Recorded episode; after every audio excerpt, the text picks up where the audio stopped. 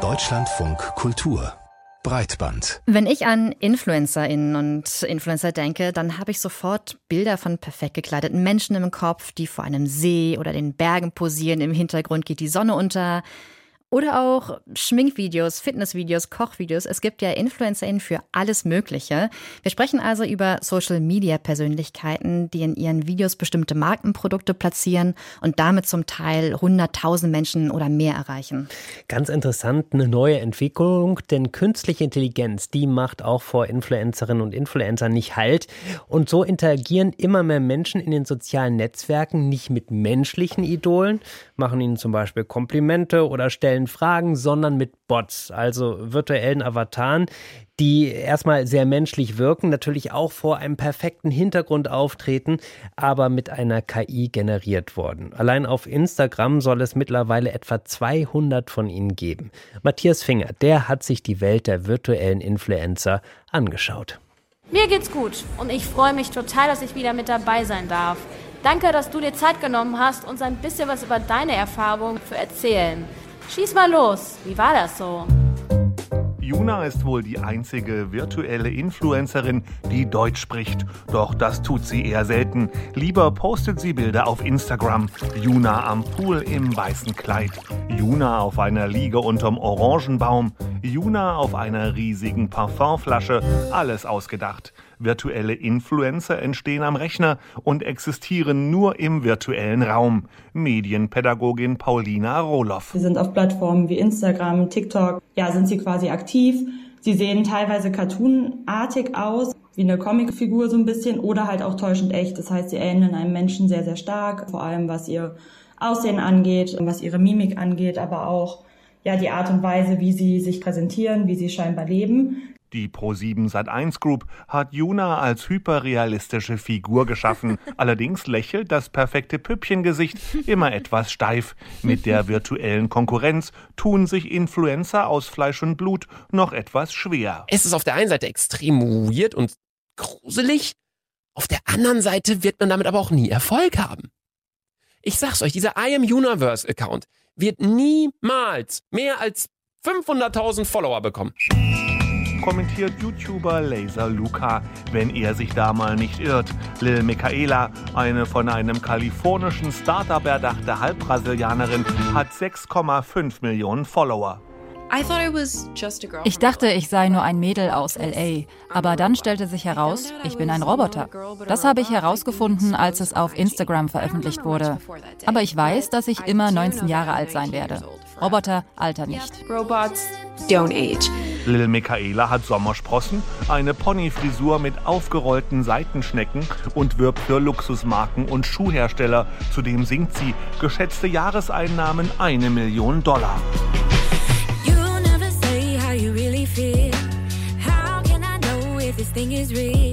Klassische Influencer werden auch zu teuer. Bis zu 10.000 Euro sollen Werbeposts der TikTok-Stars kosten. Jan-Philipp Stein ist Medienpsychologe an der TU Chemnitz. Ja, die ersten Forschungsergebnisse, die wir zu dem Thema haben, die weisen darauf hin, dass es eher geringe Unterschiede daran gibt, wie sehr sich jetzt das Publikum auf Social Media auf solche virtuellen Charaktere im Vergleich zu echten Influencern einlassen kann und dass sich das dann in stabilen Beziehungen zu diesen Virtual Influencers widerspiegelt. Allerdings könne es sich um einen Novelty-Effekt handeln, betont Stein. Die Leute seien eben momentan noch sehr neugierig, was in Zukunft nachlassen könne. Das ist gar nicht unbedingt ein neues Phänomen, diese Faszination. Tatsächlich sind die Menschen schon seit Jahrhunderten gebannt davon, die Grenzen so der eigenen Schöpfungskraft auszuloten oder sich darüber Gedanken zu machen, was es eigentlich heißt, ein echter, realer Mensch zu sein. Beispiele seien der mythologische Golem, Frankenstein oder Roboter in Science-Fiction-Filmen. Wir bauen mittlerweile täuschend echte Abbilder von uns selbst und stehen fasziniert davor. Schon vor zehn Jahren hat sich Joaquin Phoenix in ein Betriebssystem mit weiblicher Identität verliebt, im Film Her. Wie fühlt es sich an, jetzt und hier lebendig zu sein? Ich wünschte, ich könnte dich umarmen. Ich wünschte, ich könnte dich berühren. Wie würdest du mich berühren?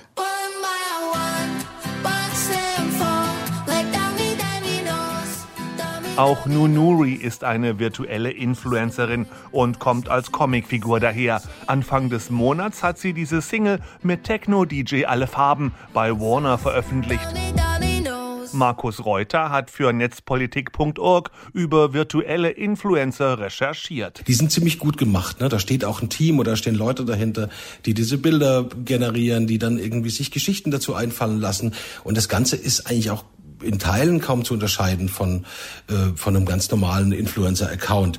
Ähm, und interessant fand ich, dass dass vielen Leuten so ein bisschen egal zu sein scheint. Also die das auch sehen, okay, das ist virtuell, ist mir aber egal. Das ist einfach Teil der Kultur. Nunuri beispielsweise ist bei der weltgrößten Modelagentur unter Vertrag und setzt sich für Nachhaltigkeit und Tierwohl sowie gegen Diskriminierung und Rassismus ein angeblich. Das Digitale hat natürlich unglaublich viele Möglichkeiten, nämlich unendliche Möglichkeiten. Also wir können sie vom einen Tag auf den anderen an äh, verschiedene Plätze transferieren, wir können sie auf den Mars schicken, wir können sie unter Wasser inszenieren. Also das heißt, es gibt einfach so viele Spielmöglichkeiten, die es in der realen Welt nicht gibt erklärt Nunuri-Erfinder Jörg Zuber. Allerdings sollen virtuelle Influencer die traditionell nicht ersetzen, sondern nur ergänzen. Ja, und manche denken jetzt vielleicht, mir ist wichtig, dass die Menschen authentisch wirken, nicht so künstlich. Und tatsächlich sind die erfolgreichsten Influencerinnen auch die, die sich bemühen, nicht zu so sehr aufzutragen, nicht zu sehr zu inszenieren. Wie ist es dann aber zu erklären, dass Werbetreibende auf künstliche Influencerinnen und Influencer setzen, also Figuren, die mit KI-Technologien erstellt wurden? Darüber haben wir mit der Medienphilosophin Jessica Hesen gesprochen. Und unsere erste Frage an Sie war, macht es denn überhaupt einen Unterschied, ob eine lebende, bezahlte Influencerin ein Produkt bewirbt oder eine KI? Macht auf alle Fälle einen Unterschied. Also es ist ja ein Influencer oder eine Influencerin und das heißt, die wollen uns ja beeinflussen. Und in der Regel lassen wir uns von solchen Menschen beeinflussen, zu denen wir auch ein gewisses Vertrauensverhältnis haben. Also wo wir auch daran glauben können, was sie dann sagen. Und allein aus der Perspektive heraus macht es natürlich schon mal einen riesigen Unterschied. Ja, das ist ja eigentlich auch ganz interessant. Also wenn Sie von diesem Vertrauensverhältnis sprechen, besonders erfolgreiche Influencerinnen, Influencer zeichnet ja eigentlich aus, dass sie als sehr authentisch wahrgenommen werden. Und das ist ja eigentlich bei künstlichen Influencerinnen und Influencern hinfällig, um nicht zu sagen, ein Widerspruch in sich. Naja, also mit der Authentizität in der Medienkommunikation ähm, ja, sieht es ja sowieso schlecht aus. Also generell haben wir immer so die Vorstellung, dass irgendwas authentisch sein sollte, gerade in den sozialen Medien, aber echte Authentizität gibt es ja überhaupt nicht in den Medien, sondern es sind immer Inszenierungen von Authentizität. Und gerade das machen ja auch Influencer, die versuchen eben besonders natürlich rüberzukommen. Und es hat es noch nie gegeben in den Medien. Wenn Sie sich daran erinnern, in den Heimatfilmen aus den 1950er Jahren, da gab es immer schon das frische Mädel, das dann da ganz authentisch rüberkommen sollte. Und eben jetzt auch in den sozialen Medien bemühen sich alle und es sind immer Inszenierungen. Und das ist ganz wichtig, das zu erkennen. Also ich spreche in dem Zusammenhang dann viel lieber von wahrhaftiger Kommunikation. Und das bedeutet eben, dass ich alles so meine, wie ich sage und dass ich keine anderen strategischen Interessen habe bei der Kommunikation. Aber trotzdem als Zuschauerin oder Zuschauer nehme ich ja an, dass diese Kommunikation wahrhaftig ist. Ich mache mir das ja nicht immer bewusst, wenn ich jetzt einer Influencerin oder einem Influencer zusehe. Wenn ich jetzt aber weiß, da ist sowieso nur eine KI im Gange, dann kann dieser Effekt ja gar nicht erst entstehen. Genau, also da ist auf alle Fälle ein Bruch drin. Und ähm, was wir sehen, ist natürlich, dass viele diesen Influencern auch folgen und auch in dieses Interaktionsverhältnis reintreten. Aber ähm, generell ist es natürlich so, dass wir uns bewusst machen müssen, dass es, hier, es hierbei um Fiktionen handelt, um fiktionale Figuren. Also wenn wir von Influencern sprechen, haben wir eben häufig diese Mode-Influencer vor Augen oder Lifestyle und so weiter in schönen Landschaften mit schönen Menschen. Und da funktioniert das natürlich teilweise, weil ich äh, ganz tolle, schöne Menschen machen kann in herrlichen Landschaften über äh, künstlich erstellte Bilder.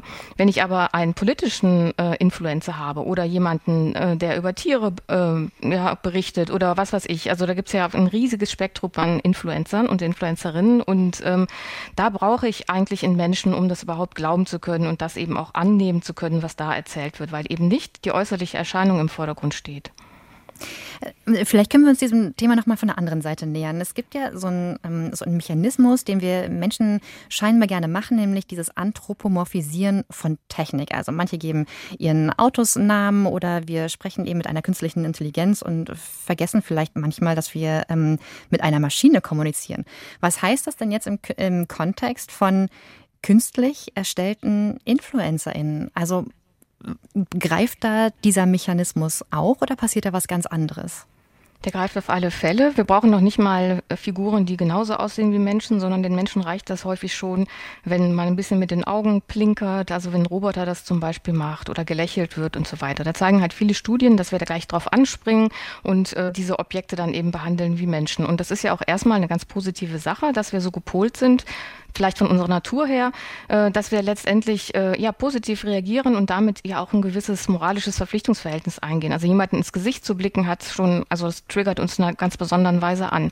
Und das tun natürlich jetzt auch diese fiktionalen Persönlichkeiten und ähm, ja, kaufen sich das dann sozusagen ein, diesen Vertrauensvorschluss oder dieses natürliche soziale Interesse, wollen uns aber eigentlich was verkaufen letztendlich. Also deswegen ist das natürlich mit Vorsicht zu genießen und ich sage dann immer, das ist so eine Art Surrogat. Also das ist ähm, eine, ähm, eine Vorgaukelei von etwas, was uns natürlich erscheint, weil es ja irgendwie ganzheitlich aussieht. Der ganze Mensch wird uns präsentiert, der kann sich drehen, der kann sich wenden, der reagiert auf uns.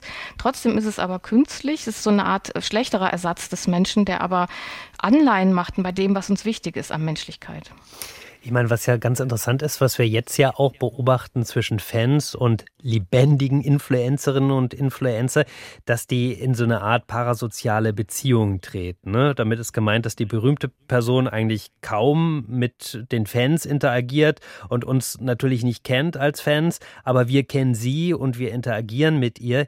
Ist es bei KI-Influencern dann so ähnlich? Ja, was man sehen kann, es gibt ja auch entsprechende wissenschaftliche Untersuchungen schon dazu, gibt es diese parasoziale Interaktion, also dass diese künstlichen Figuren äh, als Menschenstadt angenommen werden und man fast so ein bisschen mit denen lebt und ja sich deren Tipps anhört und so weiter. Und ähm, so ähnlich gibt es natürlich das auch schon ganz lange, schon mit dem Aufkommen des Fernsehens oder äh, da hat man ja auch so jemanden äh, wie in alten Unterhaltungsshows dann wie als Familienmitglied adoptiert und also wir haben einfach ähm, diese Tendenz und ähm, ich denke, wir müssen da mit mehr kritischem Medienbewusstsein ran, um uns zu verdeutlichen, dass es sich dabei absolut nicht um Menschen handelt und dass dahinter ganz bestimmte Interessen stehen. Ja, auf diesen Punkt würde ich auch gerne noch mal ein bisschen ähm, schärfer vielleicht hinaus. Sie haben ja uns vorhin auch eingeordnet, ähm, als wir über Authentizität gesprochen haben, dass es das irgendwie schon die ganze Zeit gegeben hat in den Medien. Da sind immer Menschen, die so inszeniert werden. Und auf der anderen Seite haben wir jetzt eben dieses, ähm, dieses Phänomen noch mal viel stärker. Sie haben gerade gesagt, ähm, diese KI-InfluencerInnen, die gaukeln uns was vor, wir gehen eine moralische Verpflichtung mit ihnen ein, parasoziale Beziehungen und so weiter, aber die wollen uns ja was verkaufen. Ist das nicht ein Riesenproblem? Müssen wir da ähm, eine neue Art von Medienkompetenz aufbauen, als wir die bisher uns versucht haben zu erarbeiten? Ja, auf alle Fälle. Also Influencing ist immer schon ein Problembereich gewesen, gerade auch für die Medienethik und auch die Werbeethik, weil viele generell schon nicht dazu in der Lage waren zu unterscheiden zwischen diesen persönlichen Beziehungen, die man aufnimmt mit diesen Menschen in dem Fall, die uns was verkaufen wollen und es einfach nicht mehr klar ist, was ist Werbung, was ist Information, was ist Unterhaltung und so weiter. Und das wird jetzt noch auf die Spitze getrieben letztendlich. Jetzt habe ich noch nicht mal mehr die echten Influencer, sondern ich habe ja Reproduktionen, Replikate von, von Influencern und ähm, das ist ganz wichtig, dass wir lernen, also diese verschiedenen Genres einfach auch zu erkennen in der Medienkommunikation, sodass wir das auch kritischer bewerten können und auch daran fordern letztendlich, dass wir erkennen können, ob es sich dabei um Replikate halt handelt, um Avatare oder aber eben, äh, wir müssen einfach auch fordern als Publikum, dass wir dann, wenn es um ähm, Informationen geht, wo wir hohen Wert darauf legen, dass sie auch wirklich wahr sind und nicht kommerziell geprägt, dass es sich dabei eben auch um echte Menschen handelt, die dann diese Informationen verifizieren können und äh, dann auch mit ihrem Namen dafür stehen. Medienkompetenz ist natürlich das eine, aber selbst Menschen, die von sich behaupten, dass sie relativ medienkompetent sind, haben ja mittlerweile Schwierigkeiten festzustellen, was ist jetzt echt und was ist nicht mehr echt. Wäre da vielleicht auch eine Kennzeichnungspflicht eine Lösung und wenn ja, wie müsste die aussehen?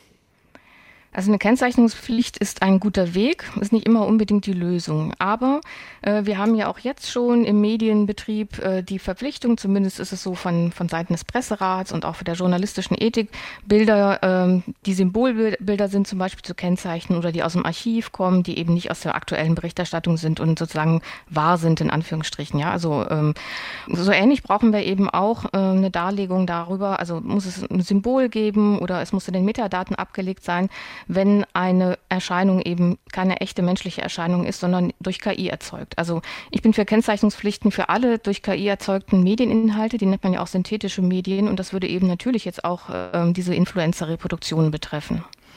Und ähm, wie macht man das, dass man die alle findet und dann auch erkennt und dass es am Ende nicht nur so ein Hashtag-Ad wie bei Werbeinhalten ähm, bei Influencer-Produkten zum Beispiel ist, sondern ähm, dass man das eben auch wirklich sieht und dass das auffällt? Ja, also ganz im Groben gibt es natürlich zwei Wege. Also erstmal, dass diejenigen, die diese Inhalte produzieren, aktiv äh, die dann auch kennzeichnen mit einem entsprechenden Symbol.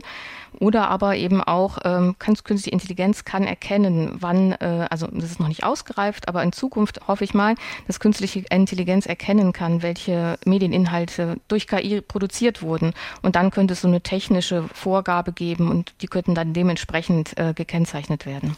Aber wenn die dann tatsächlich als künstlich zu erkennen sind, macht der Einsatz dann überhaupt noch Sinn? Weil dann ist ja auf einmal diese Distanz da, dass ich mir bewusst mache, ja, okay, das ist jetzt sowieso nur eine künstlich generierte Persönlichkeit, die mir da irgendwas Schönes erzählt.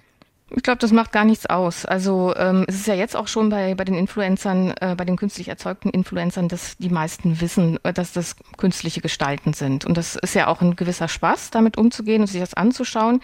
Ich denke, das muss man auch bei dem Hype gerade und dem großen Interesse auch abziehen. Also die Frage ist, ob es längerfristig auch so interessant sein wird. Also jetzt ist es natürlich gerade neu und man will sich das einfach mal anschauen und das sorgt dann eben für große Zugriffszahlen. Aber wir äh, gehen, gucken uns ja auch Hollywood-Filme an, wir gucken uns Zeichentrickfilme an. Das sind alles künstlich erzeugte Medieninhalte, beziehungsweise, also da haben wir fiktive Gestalten und das ja, tut dem Ganzen ja gar keinen Abbruch, sondern das ist eben auch gut, wenn wir es wissen und wir mögen uns auch gerne damit beschäftigen und das kann sogar ja auch die, die äh, Fantasie erweitern und einfach großen Spaß machen. Wir haben jetzt ganz ähm, zum großen Teil kritisch über künstliche KI-produzierte InfluencerInnen gesprochen, aber können Sie dieser ganzen Entwicklung auch was Positives abgewinnen? Ja, auf alle Fälle. Also mm, es gibt ja einen großen kreativen, spielerischen Bereich, wo eben auch solche Avatare, so künstliche Personen äh, zum Zuge kommen. Also in Spielen ist das ja schon gang und gäbe. Und äh, damit kann man dann eine neue Identität eben auch ausprobieren. Oder es geht sogar so weit, ähm, auch im Bereich Sexualität, dass dann auch ähm, diese neuen Identitäten natürlich nicht an die gleichen Normen gebunden sind, wie, sagen wir mal, in der realen Welt und man ganz neue Dinge ausprobieren kann. Also das wird ja auch gerne praktiziert in solchen Spielwelten. Also jetzt nicht nur in Bezug auf Sexualität, Sexualität, sondern auch insgesamt in Bezug auf Geschlechtsidentitäten und Erscheinungsformen. Oder es gibt natürlich auch die Möglichkeit, dass Menschen sich schützen, indem sie eine andere Identität annehmen und so einen äh, virtuellen Agenten losschicken. Vielleicht, weil sie politisch verfolgt werden, wollen aber trotzdem bestimmte Wahrheiten aussprechen. Und ja, für solche Zusammenhänge kann man ja das gut nutzen und muss eben nicht nur immer aufs Influencing gucken. Jessica Hesen, mit der Medienphilosophin haben wir über gute und schlechte Seiten von virtuellen Persönlichkeiten hier im Deutschland von Kultur gesprochen.